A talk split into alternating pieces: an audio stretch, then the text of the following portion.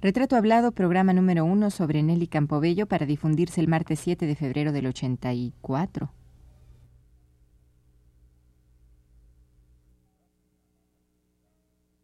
Radio UNAM presenta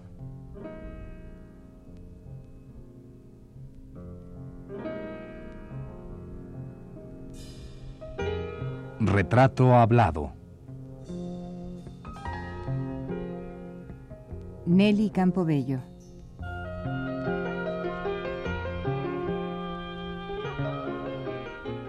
Un reportaje a cargo de Elvira García.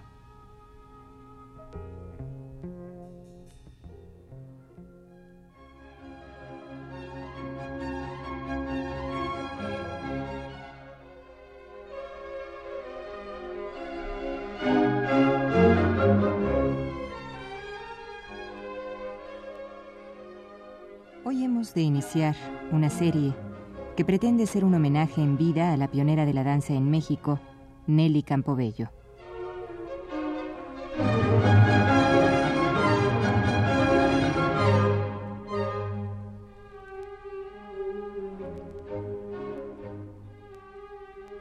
Todo aquel que hable de danza en México, todo aquel que pretenda escribir la historia de este arte en nuestro país, todo aquel que esté interesado en llegar hasta las raíces del movimiento dancístico mexicano, tendrá que empezar, sin lugar a dudas, por la maestra Nelly Campobello.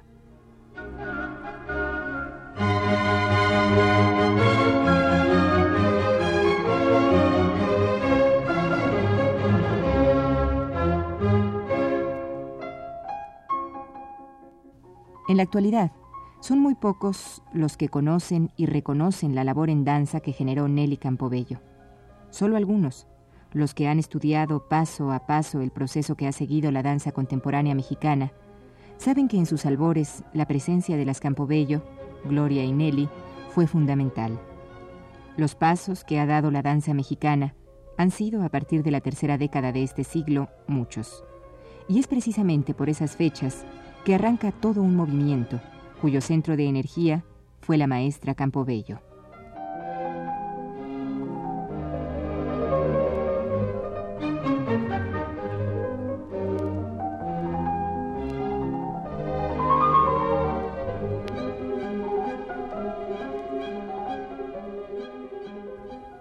Nelly Campobello tiene actualmente 71 años de edad.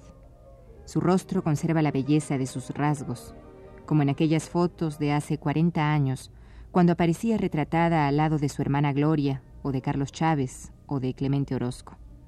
Algunas líneas que cruzan por su cara nos hablan de la mujer enérgica y firme que fue.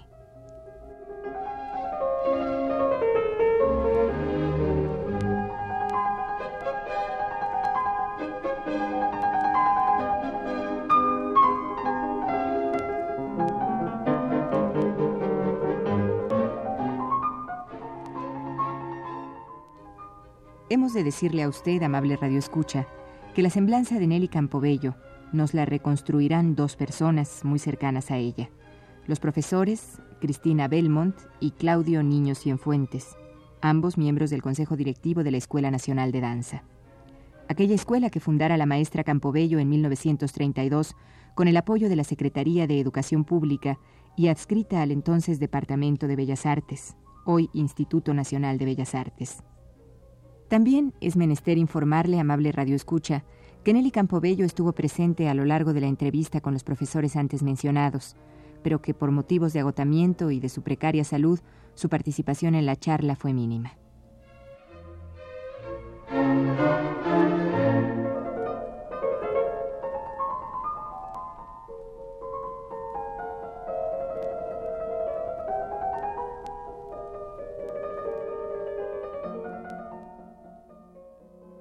Cristina, tú que eres coordinadora general del Ballet de la Ciudad de México, seguramente te conoces toda la historia de este ballet y bueno, y además la historia de la, de la maestra Nelly Campobello. Vamos a hablar un poco de su infancia. Eh, ella nació en Durango. Nací en, en el estado de Durango. Nunca olvidaré eso. Eso es bien importante, que uno no olvide su lugar de origen, ¿verdad? Y además, este, para tu conocimiento del público que nos estará escuchando, ella le acaban de hacer un homenaje como hija predilecta de Durango. Sí, y además recibió la medalla Francisco Zarco, en 79, ¿verdad? En 1979 yo tuve oportunidad de ir, yo tuve oportunidad de ir al estado de Durango y el, allí el gobernador, se la, por medio de mí, se la traje a la señorita, la medalla Francisco Zarco. Ella nació, vuelvo a repetir, en Villa Ocampo. Ese pueblo se llamaba antes Las Bocas del río Las Flores. Bocas. Aquí, Las bocas del río Del Florido. río Florido. ¿Y por qué se llamaría así? Pues la Las verdad. bocas del río Florido. ¿Quién sabe por qué se llamaba así, verdad? Bueno, ¿y, y qué les ha contado ella de, a ver si ella nos quiere contar ahorita algo, pero ustedes seguramente tendrán por ahí algunas anécdotas de infancia, ¿no? Bueno, ella nos cuenta que cuando era muy chica había un lugar que era se llamaba de Tornés, la huerta de Tornés, La vuelta de Tornés, sí. y ella iba allí prácticamente a robarse A robarme. los membrillos, los membrillos, las- los duraznos, las manzanas, manzanas. y le gustaba mucho eh, montar a caballo. Se, cuando veía algún caballo amarrado fuera de alguna casa, nos cuenta ella, se al lomo se montaba y vámonos. Ya nada más su mamá se, va, se asomaba y decía, ahí va la chirota de mi hija. Ese es Nelly. Ah, caray, ya es de... ¿Cómo es que era? ¿Derechuda? Dere- Sí, no, ella también nos cuenta que jugaba con varios niños y les pegaba, porque se ponía dos piedras en las manos y era muy, Derechera. Derechera. Sí. y le sonaba fuerte. Sí. Bueno. Querían, querían ser soldados. Pues yo también quería.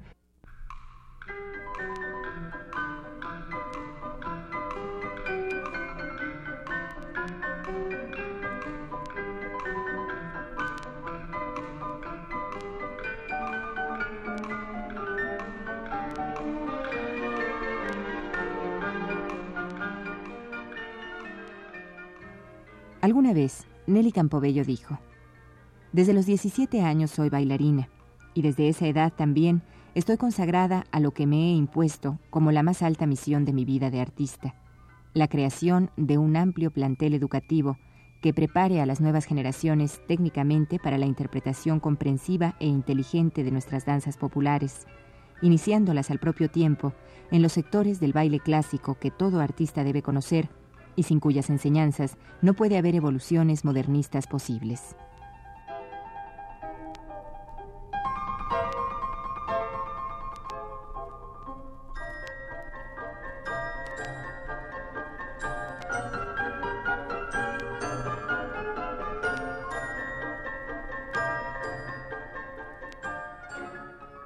Y sus primeras manifestaciones, sus primeros pasos en, el medio artístico, ¿cuáles fueron? Bueno, mira, ella desde muy pequeña le gustó escribir versos. Sí. Ella escribió el primer verso, se llamó Yo por Francisca, Sí. porque ese era el nombre que ella usaba. Mi nombre era Francisca. Sí, entonces Mi ella, nombre fue- era Francisca. ella es- escribió eso, Yo. Después ya hizo más versos y hubo varias em, periodistas, entre ellos un norteamericano, que cuando ella estuvo en La Habana con su hermanita, sacó un texto bastante grande sobre ella. Y Emilio Carballido dice que ella vive siempre en la edad de la gracia. Ay, qué lindo. ¿Mm? Qué bonito piropo, ¿no?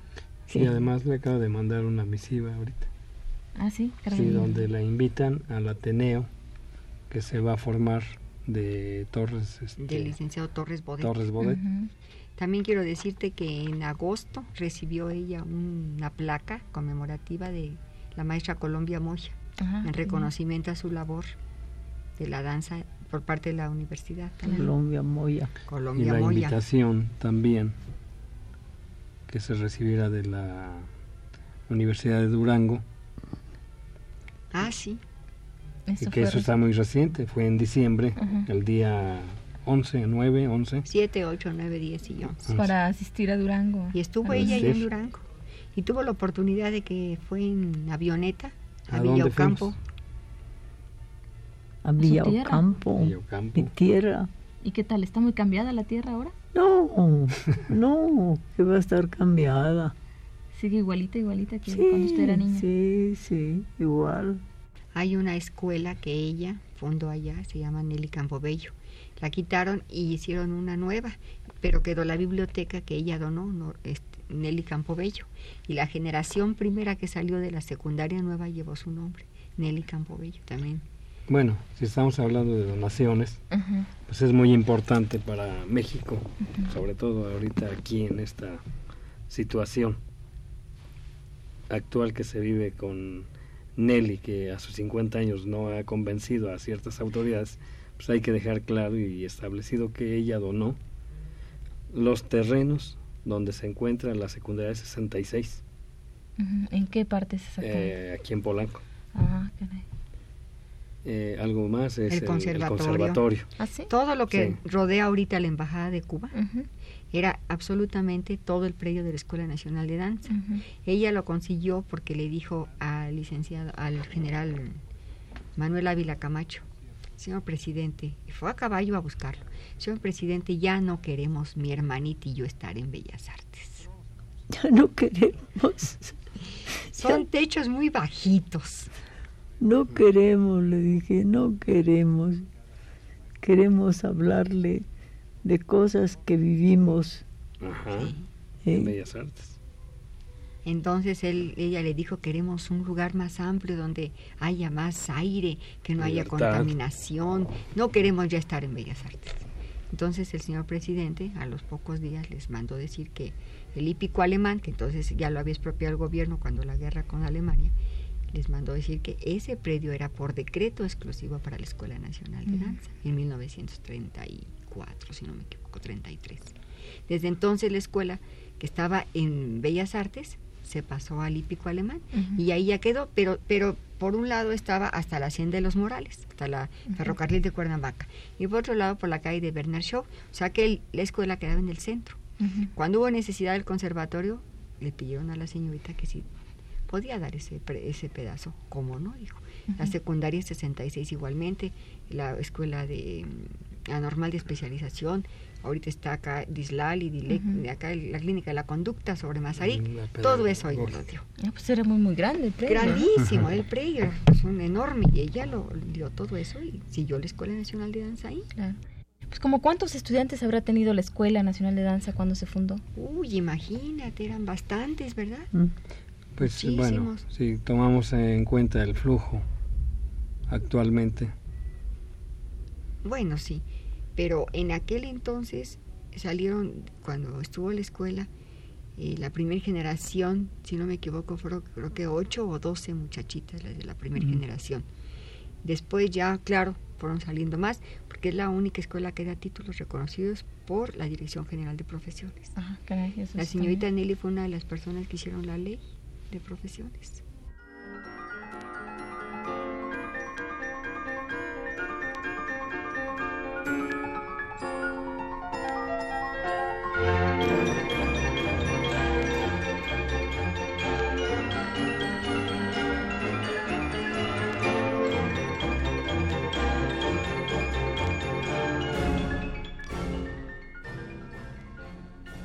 Pero antes de tomar la decisión de ser bailarina y posteriormente de fundar la Escuela Nacional de Danza, Nelly Campobello, allá en su tierra natal, Villa Ocampo, Durango, era una muchachita fuerte, audaz, que se enfrentaba al peligro que vivió de cerca, muy de cerca, la Revolución Mexicana.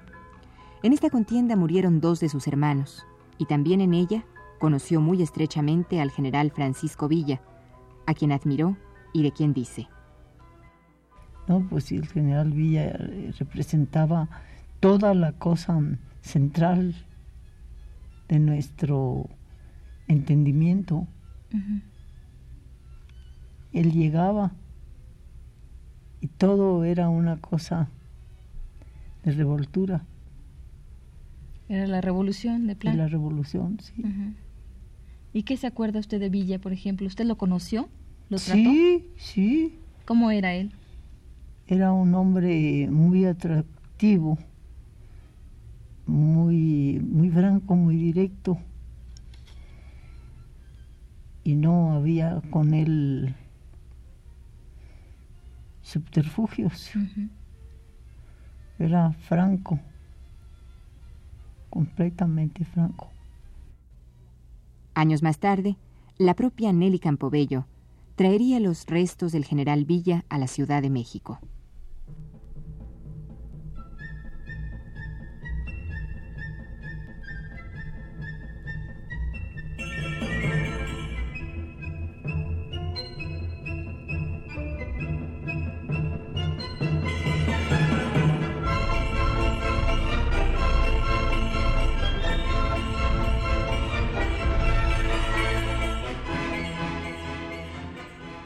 Durante la charla, Nelly Campobello ha estado mirando y repasando las hojas de un antiguo programa del Ballet de la Ciudad de México, compañía que ella fundara a principios de los años 40.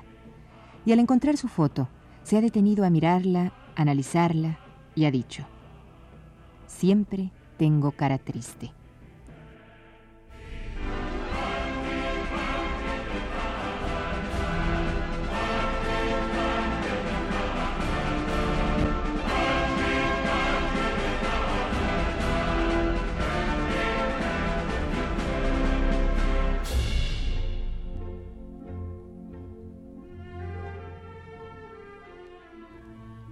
Ella misma no quiere explicar por qué en su rostro desde muy joven quedó un rastro de tristeza o amargura. Aquellos que la conocen de cerca y de hace mucho tiempo dicen que esa tristeza viene de esos años revolucionarios, porque según Nelly afirma, la revolución trajo sangre, dolor, pérdidas materiales y humanas, pero no arregló la vida de manera justa para todos.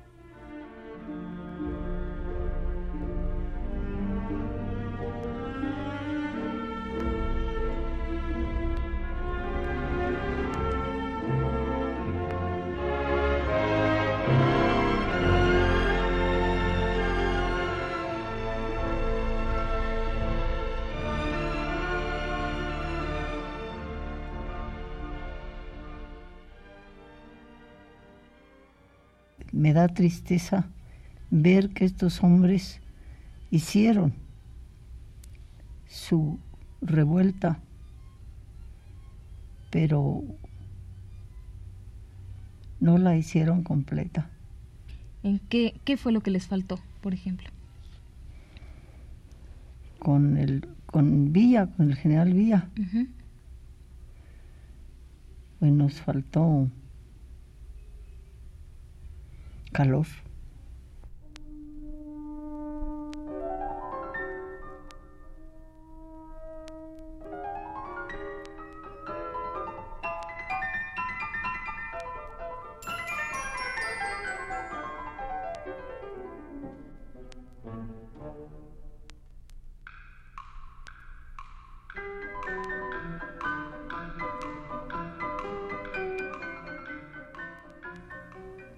Esta fue la primera parte de la serie dedicada a Nelly Campobello, pionera de la danza en México.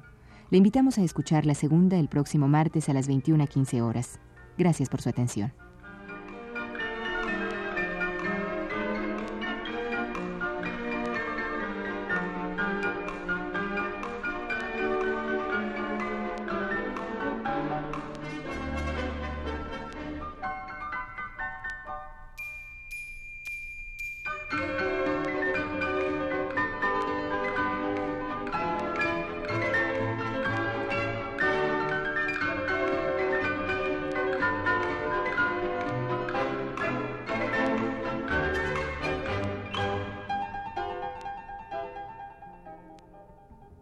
Radio UNAM presentó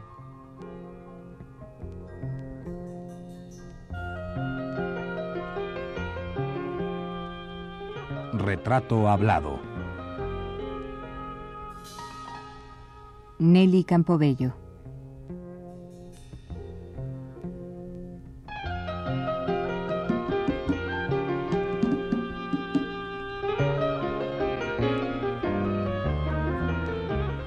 Reportaje a cargo de Elvira García.